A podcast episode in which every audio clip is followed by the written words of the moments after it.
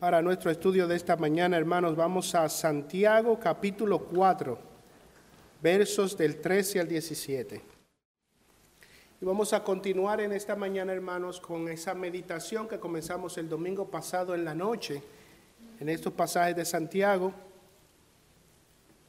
Y como dijimos la última vez, creemos que es muy pertinente estudiar este pasaje debido al momento en el que nos encontramos. El domingo pasado era el último domingo del año, precisamente 31 de diciembre. Hoy es el primer día del año, primer domingo del año, primeros días del año y es muy normal que en estas fechas las personas estén estableciendo para sí mismos metas y propósitos. Están los que quieren ahorrar más, están los que quieren rebajar más están los que quieren engordar más, están los que quieren comprarse una casa, establecer un negocio, conseguir un título. Hay miles de metas y propósitos que los humanos establecen y es normal que el principio del año se utilice para esas cosas. No hay nada de malo en eso. Pero como vamos a ver en este libro de Santiago, en este pasaje de Santiago, y estuvimos comenzando a ver el domingo pasado, la realidad es que en muchas ocasiones no tomamos en consideración la voluntad de Dios al momento de hacer esas cosas. Hacer planes en sí mismo no está mal, de hecho está muy bien hacerlos. Pero ¿qué lugar ocupa la voluntad de Dios al momento de nosotros hacer esos planes? Vamos a leer este pasaje y luego vamos a orar. Santiago capítulo 4, versos 13 al 17. Oíd ahora los que decís, hoy o mañana iremos a tal o cual ciudad y pasaremos allá un año. Haremos negocios y tendremos ganancia. Sin embargo, no sabéis cómo será vuestro día mañana. Solo sois un vapor que aparece por un poco de tiempo y luego se desvanece. Más bien deberíais decir, si el Señor quiere, viviremos y haremos esto o aquello. Pero ahora os jactáis en vuestra arrogancia. Toda jactancia semejante es mala. Aquel pues que sabe hacer lo bueno y no lo hace, le es pecado. Vamos a orar.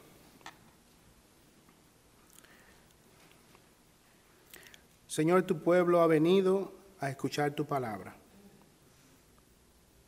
Te pedimos, oh Señor, que seas con tu espíritu guiándonos en esta mañana. Sé con aquellos que han de escuchar este mensaje, tanto aquí en la iglesia como en otros lugares por el internet, que tengan oídos y corazones prestos para recibir la palabra.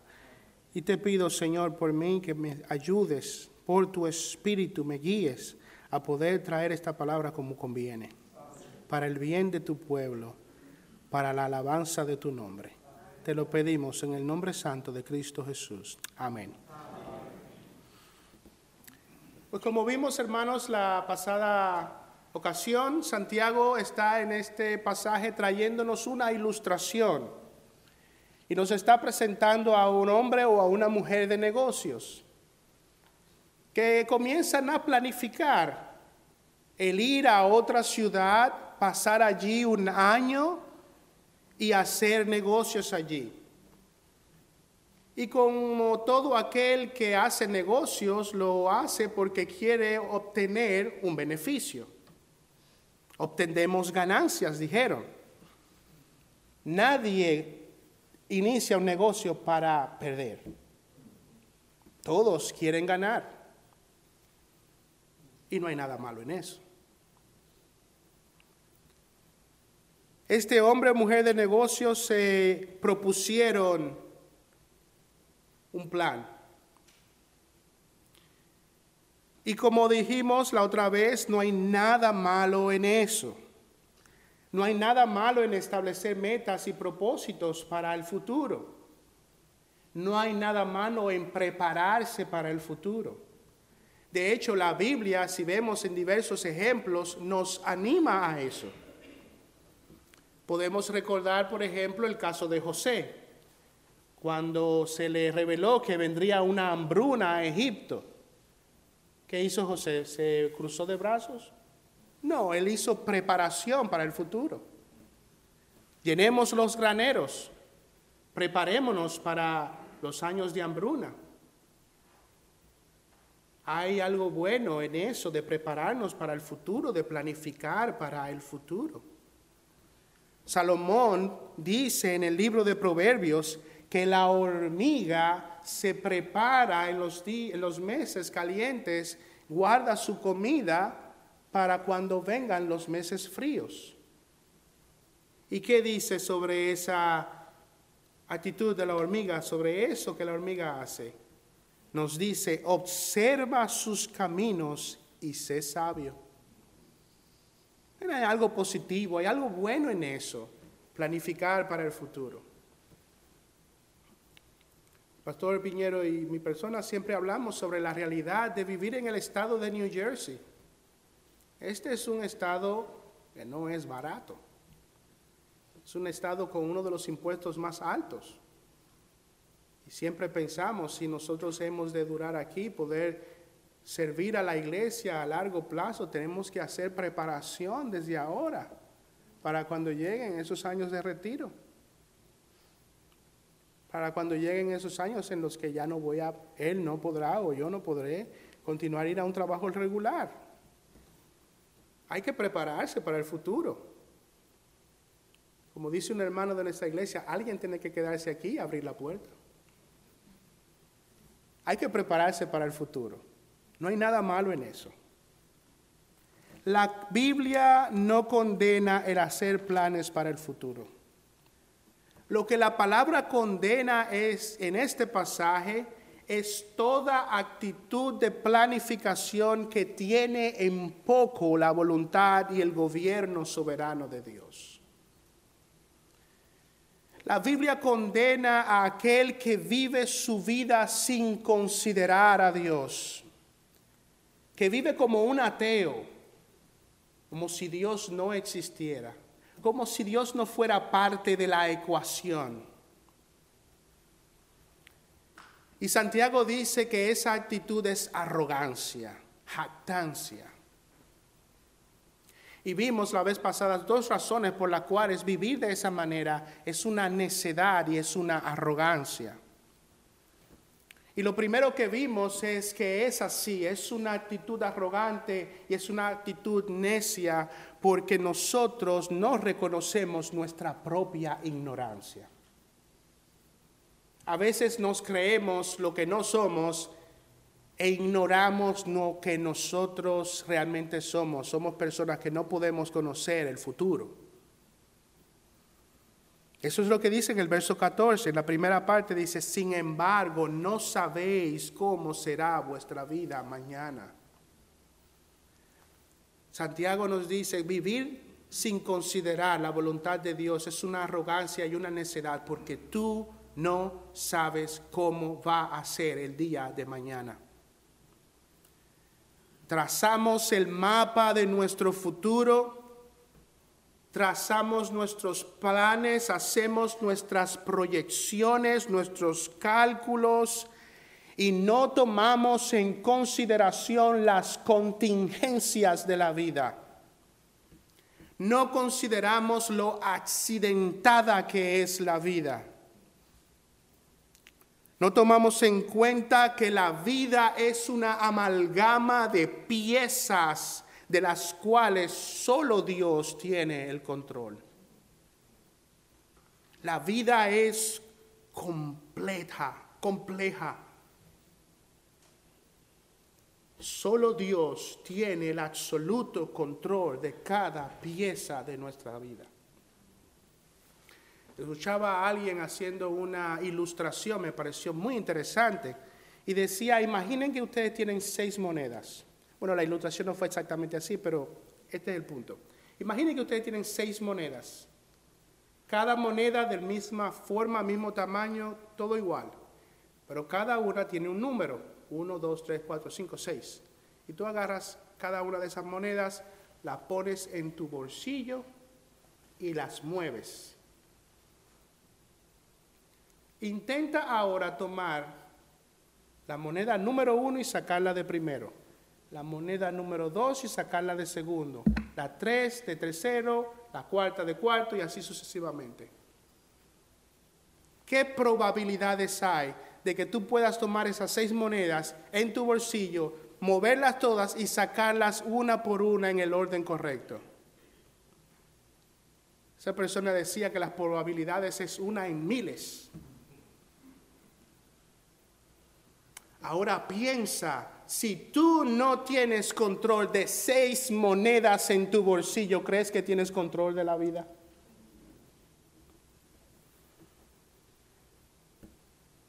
tú crees que tienes en realidad el control de la vida.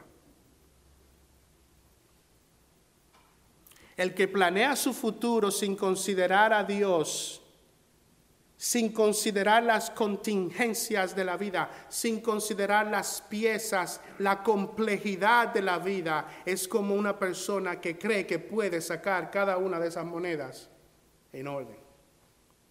Es un necio, es un arrogante. porque piensa que en realidad controla la vida. Y no es así. No es así. Trazamos un mapa perfecto. Calculamos las cosas de punta a punta y los números nos dan y un evento viene y cambia toda la ecuación. Tienes un cáncer terminal.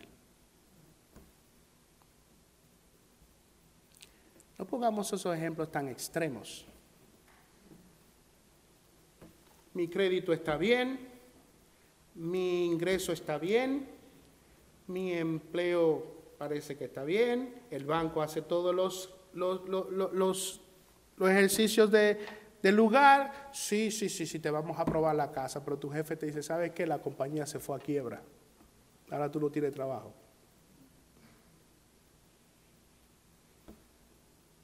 Hay muchas piezas en la vida, hermanos. Muchas piezas. Y vivir en este mundo creyendo que podemos tener el control de ellas es una arrogancia. Y eso es lo que Santiago nos está diciendo en este pasaje. Tú no conoces el futuro, tú no sabes de qué será el día de mañana. Pero también nos dice no solamente que es una arrogancia y una necedad vivir sin considerar la voluntad de Dios porque nosotros no sabemos qué será del futuro, sino también porque a veces ignoramos nuestra propia fragilidad. Versículo 14 en la segunda parte dice, soy solo un vapor que aparece por un poco de tiempo y luego se desvanece.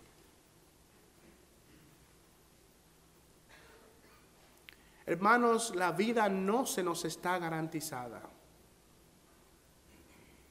Estar vivos no se nos está garantizado. Este pasaje dice que somos frágiles. ¿Cuánto dura un vapor? Nada. La vida no se nos está garantizada, lo que sí se nos está garantizado es la muerte. Dice la palabra de Dios que está decretado que los hombres mueran. Decretado por Dios que los hombres mueran. La muerte está garantizada. La vida no.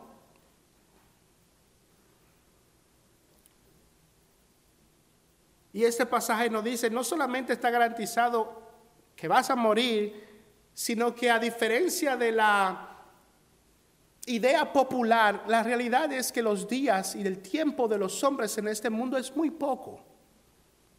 Es muy poco. Por eso dice que somos un vapor.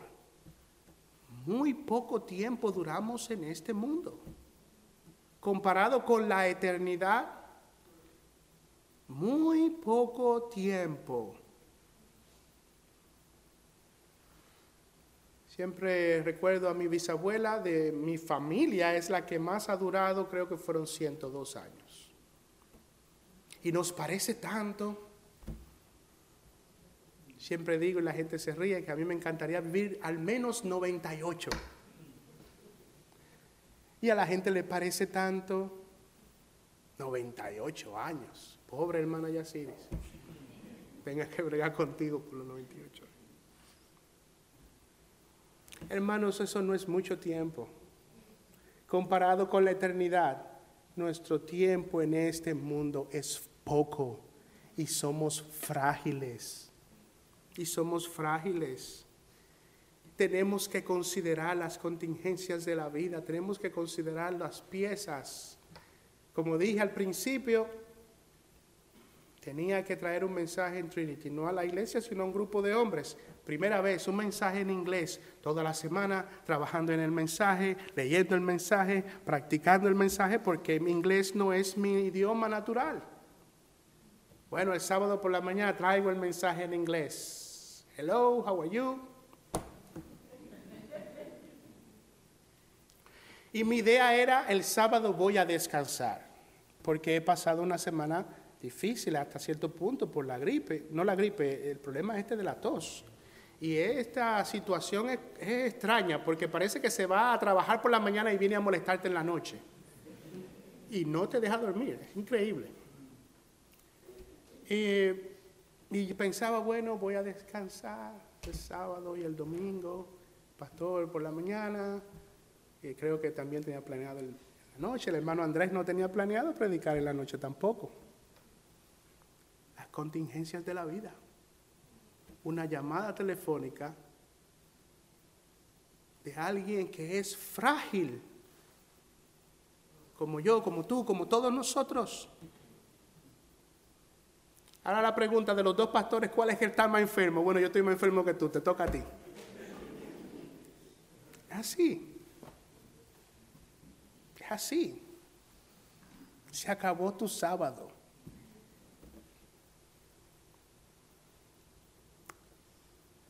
Tenemos que entender esa realidad. Se acabó mi sábado y se acabó el sábado del hermano Gutiérrez también, que va a predicar esta noche. Es así. Somos frágiles, somos un vapor que aparece solo por un poco de tiempo. Ahora, sean pocos o sean muchos nuestros días en este mundo, Preguntémonos, ¿por qué es una necedad hacer planes sin considerar que algún día vamos a morir? ¿Cuál es el problema de eso? ¿Cuál es el problema? ¿Dónde está la necedad de planear nuestro presente sin considerar que algún día vamos a morir? Pero como respuesta a eso vamos a Lucas capítulo 12 versos del 18 al 21.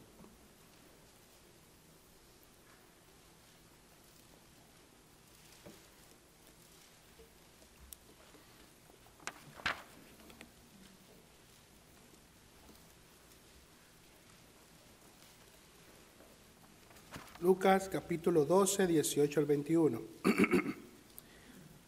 Dice así, entonces dijo, esto haré, derribaré mis graneros y edificaré otros más grandes. He ahí, planeando para el futuro.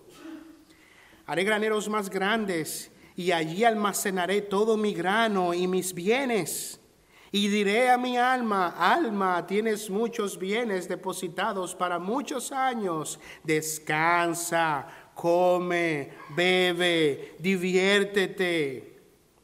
Versículo 20. Pero Dios, Dios, pero Dios, aquel que tiene el control de todas las cosas.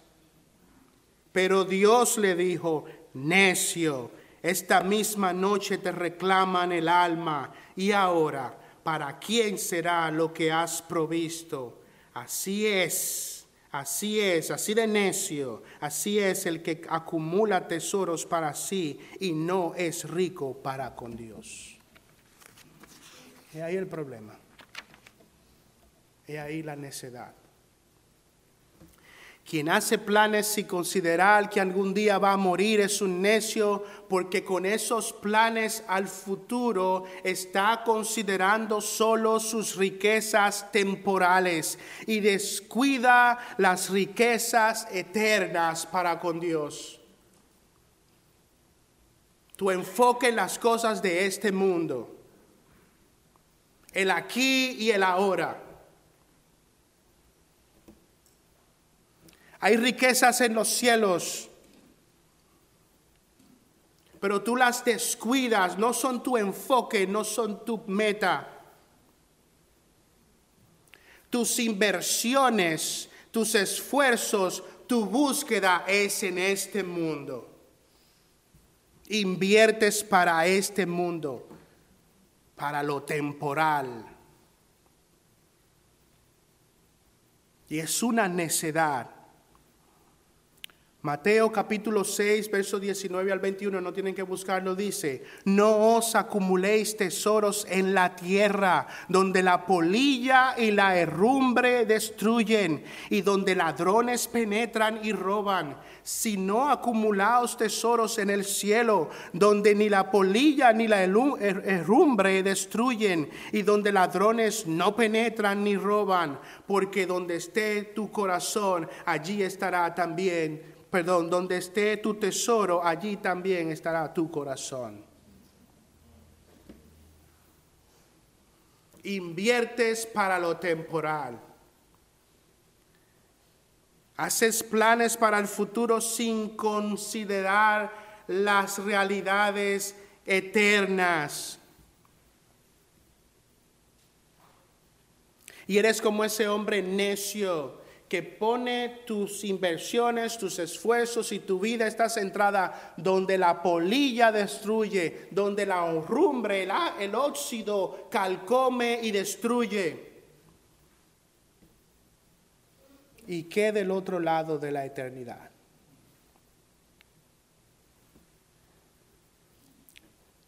La muerte está garantizada. Vas a morir y ahora para quién será lo que has provisto. Después llegan los hijos que no hicieron nada, no trabajaron nada y se lo comen todo. No tiene que ser así, también ellos pueden ser buenos administradores. Pero hermanos, ¿cuántas ocasiones nosotros estamos tan afanosos por asegurar nuestro presente asegurar nuestro futuro como si nuestros años serían tantos, como si vendrían a llegar esos años. Tú no sabes del día de mañana, eres polvo, eres vapor que hoy está y mañana va a desaparecer. Es una necedad y una arrogancia vivir de esa manera sin considerar la voluntad de Dios y considerar las realidades eternas.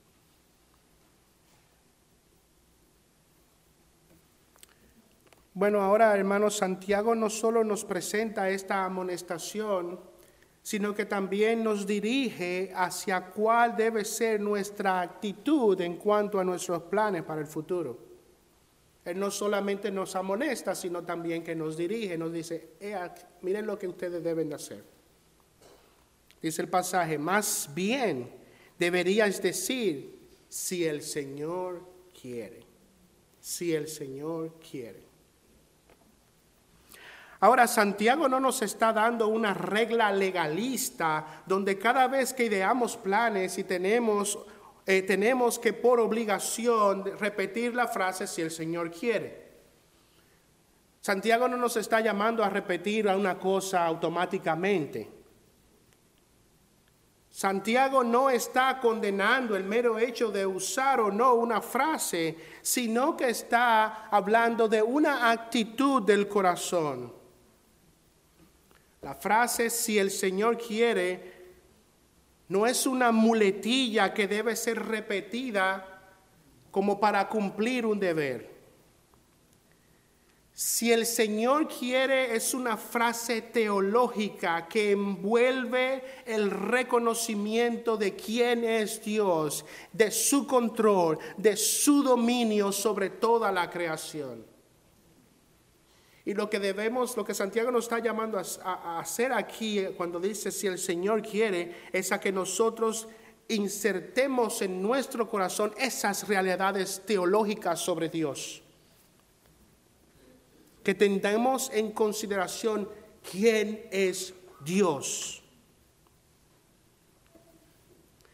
¿Quién es Dios en relación con mi futuro? ¿Cuál es la voluntad de Dios en relación a mi futuro?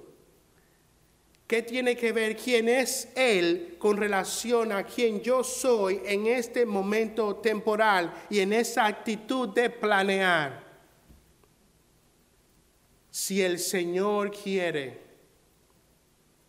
si aquel que lo domina todo, si aquel que lo controla todo, si aquel que es poderoso en todas las cosas, si Él tiene eso en su plan, si esa es su voluntad. Y vivir en, en, relación a esa realidad.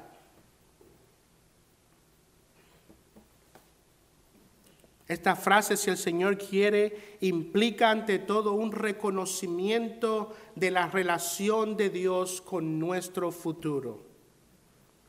Cuando decimos de corazón, cuando decimos con un corazón sincero, si el Señor quiere, no repitiéndolo por decirlo, sino que lo decimos de todo corazón, con inteligencia, entendiendo lo que eso implica, lo que estamos reconociendo con eso es que Dios tiene control absoluto de todas las cosas en la totalidad de su universo.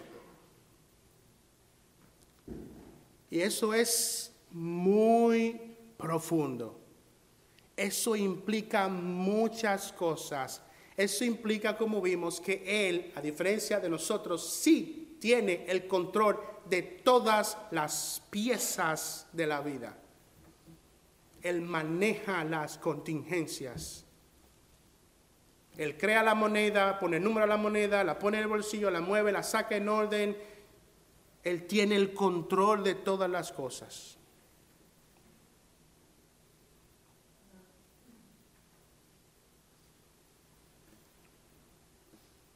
Él controla las circunstancias.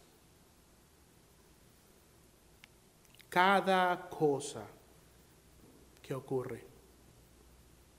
Absolutamente cada cosa que ocurre. Tú estás aquí porque así el Señor lo quiso. El pastor Piñero no está aquí porque así el Señor lo quiso. Yo estoy enfermo, Él está enfermo, hay otros enfermos porque así el Señor lo quiso.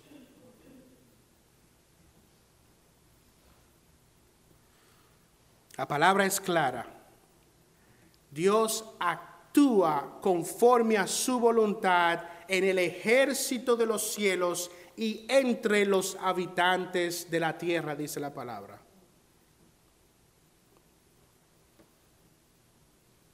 Cada átomo, cada micro, micro cosa que existe está bajo el dominio de Dios. Y Él logra sus propósitos en cada cosa. Cuando hace planes, cuando estableces propósitos, tienes eso en consideración. Piensas en eso. Tienes conciencia de eso. Vives en conformidad a, ese, a esa realidad.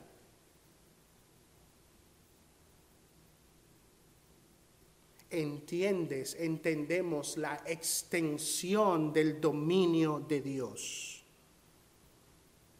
entendemos que Él sostiene, dirige, dispone, ordena todas las cosas, grandes y pequeñas.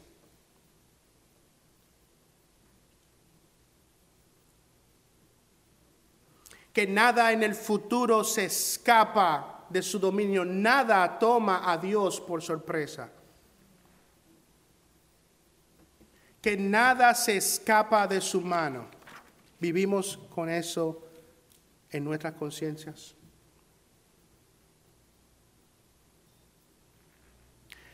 Y si dices sí, yo lo entiendo.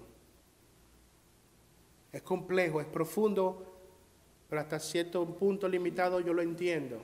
Dios controla todas las cosas. Si dices eso, entonces mi pregunta es, ¿vives conforme a esa realidad? ¿Vives conforme a esa realidad? ¿Cómo reaccionas? ¿Cómo reaccionas cuando aquello que proyectaste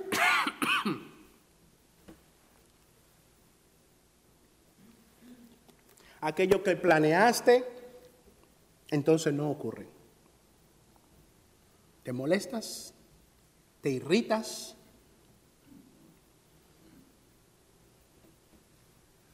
¿Ves? Eso es considerar a Dios y su dominio. Cuando llegan los resultados del laboratorio, tienes cáncer, te quedan tantos días y tú entiendes que Dios tiene control de eso, que Dios ordenó eso. Cuando calculaste cada número de ese proyecto y al final fracasaste, ¿cómo reaccionas? ¿Ves? Si el Señor quiere es más allá que una frase tillada que decimos para no sentirnos mal, e implica el reconocimiento del dominio absoluto de Dios en nuestro futuro. Y eso implica, como estoy diciendo, un sometimiento a su voluntad implica una gozosa resignación a su voluntad. Los hijos de Dios tenemos una gozosa resignación, un gozoso sometimiento al poder de Dios y al dominio de Dios en nuestra vida.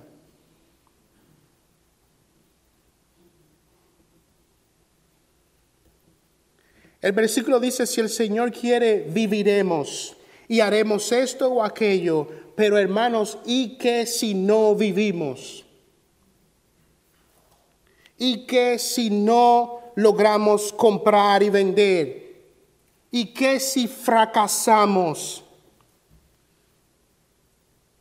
¿Y qué si todos nuestros esfuerzos resultaron en pérdida?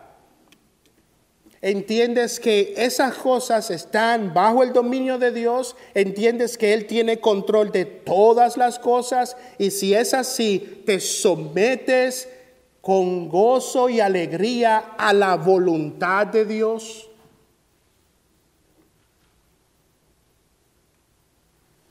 Es muy fácil pronunciar esas palabras si el Señor quiere. Lo difícil es vivir sometido a las realidades teológicas que esa palabra implica. Lo difícil es vivir en conformidad a esa realidad. Aceptas la voluntad de Dios para ti.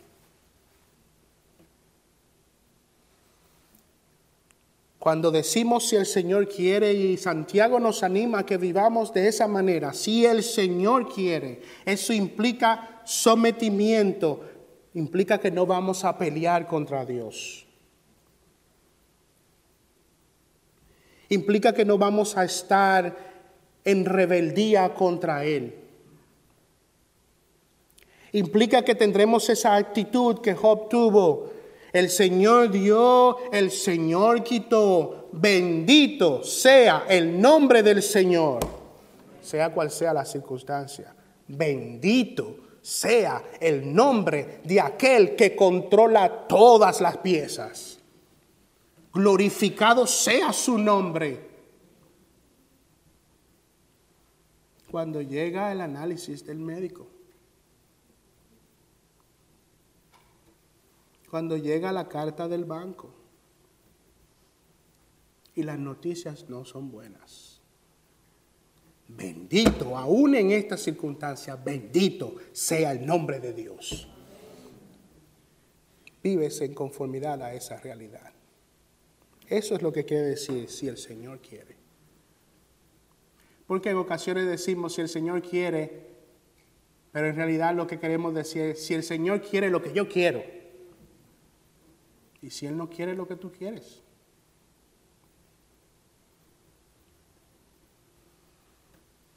Oh, mira lo que está ocurriendo ahora en mi vida. Si tan solo el Señor lo hubiera hecho diferente.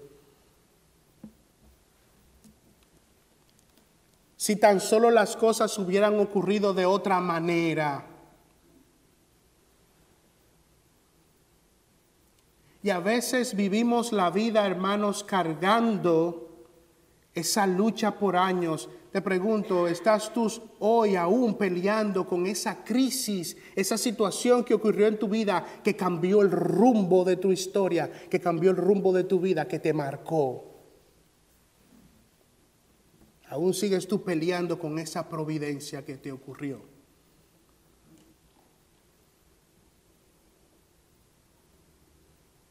Hay gente que viven así. Hubieron cosas que ocurrieron en la voluntad de Dios que marcaron sus vidas y ellos viven todo el resto de sus vidas luchando contra Dios porque Él manifestó su voluntad y no era conforme a lo que querían. No es fácil decir si el Señor quiere. Bueno, es fácil decirlo, es difícil vivirlo.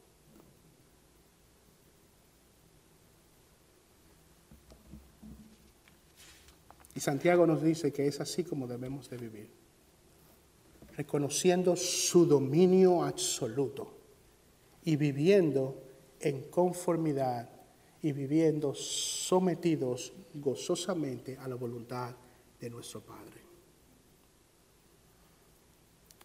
Pero en última instancia, ¿cómo puede un cristiano vivir de esa manera? ¿Cómo podemos nosotros vivir en este mundo gozosos de que Dios haya hecho su voluntad en nuestra vida cuando esa voluntad es contraria a lo que esperábamos o cuando esa voluntad realmente ha traído tristeza y dolor a nuestra vida presente? ¿Cómo podemos nosotros vivir así, gozosos de la voluntad de Dios? Bueno, la única manera en la que nosotros podemos, como hijos de Dios, vivir gozosos, sometidos a la voluntad de Dios, es siempre recordando lo que dice la palabra de Dios. Todas las cosas cooperan para bien para aquellos que aman a Dios. Todas las cosas. No hay nada fuera de esa declaración. Todas las cosas. Tu enfermedad, el fracaso en los negocios, el fracaso en tus planes, la desilusión, la caída. Y sí también las cosas buenas que Él nos da, que Él nos provee y sí también las bendiciones que de Él recibimos, y sí también sus favores, todas las cosas. No hay ninguna pieza fuera de esa declaración. Todas las cosas cooperan para el bien de aquellos que aman a Dios. Es así entonces como podemos someternos a su voluntad, entendiendo que nuestro Padre hará su voluntad en nuestra vida y esa voluntad será para nuestro bien. Será para nuestro bien, aunque no nos guste, aunque nos duele en ese momento.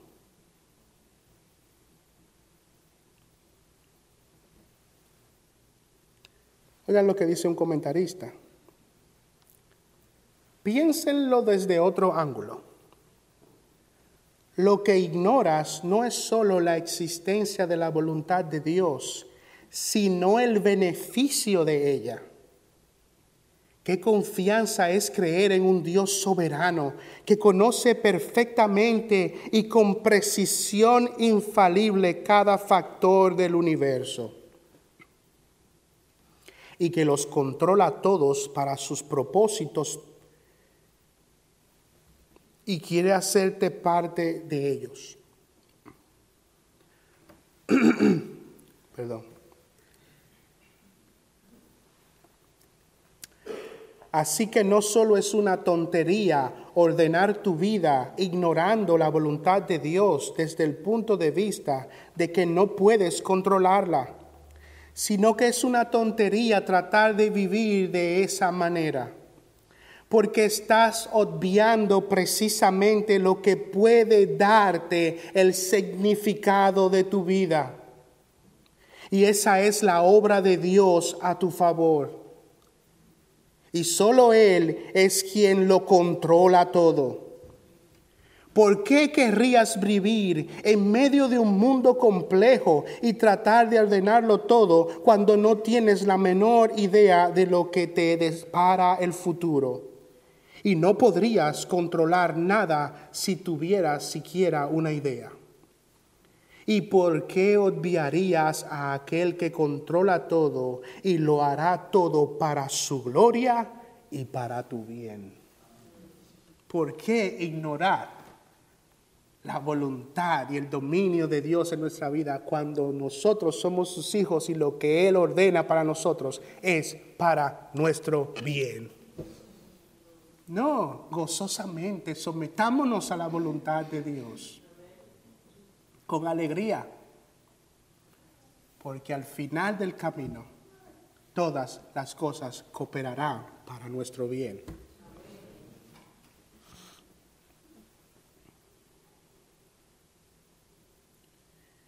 Hay ciertas cosas, hermanos, que entonces deben llevarnos, a las cuales nos debe llevar esta realidad, de entender el dominio de Dios, de entender nuestro sometimiento a la voluntad de Dios. Si Él lo controla todo, todo está en sus manos. ¿No creemos entonces, hermanos, que debemos tener una vida de constante comunión y oración con aquel que lo controla todo? Oración. Buscar su voluntad. Hágase tu voluntad en la tierra como en el cielo buscar constantemente conocer la voluntad de Dios, orar a aquel que tiene el control de todas las cosas. En vez de estar afanándote por controlar las cosas, ¿por qué no mejor estás constantemente buscando en oración hablar con tu Padre? Conocer su voluntad, pedirle a Él que te ayude a someterte a ella.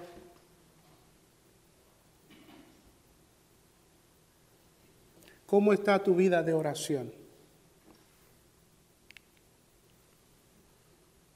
¿Cómo está tu vida de oración familiar, personal, como iglesia? Afanado por buscar que se logren tus planes, pero no vienes a los cultos de oración. Pero descuidas una vida de oración. Solo podremos vivir de esta manera si nosotros entendemos que todas las cosas cooperarán para nuestro bien. Y en ese sentido debemos confiar en el Señor. Confiar en el Señor. Vayan al Salmo número 37, versículo 5.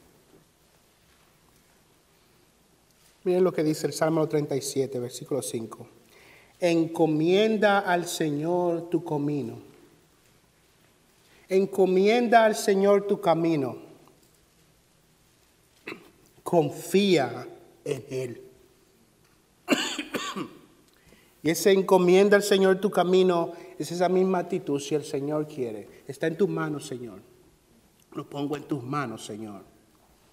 Ante esa realidad yo me someto en confianza a ti. Confío en ti, Señor.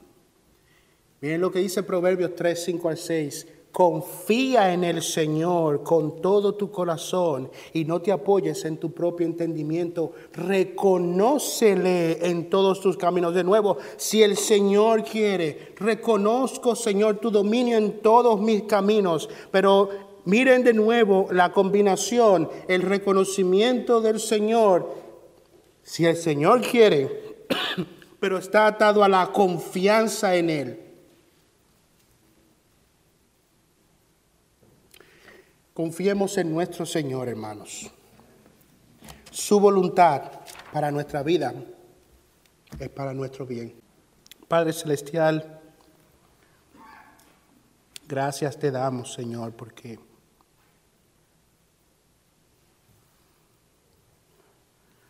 podemos ver estas realidades en tu palabra y saber, Señor, que tus planes para nosotros son para nuestro bien.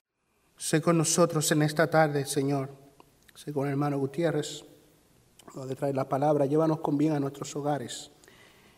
Gracias, Señor, por tu voluntad en nuestra vida. Te pedimos esto en el nombre de Cristo Jesús. Amén.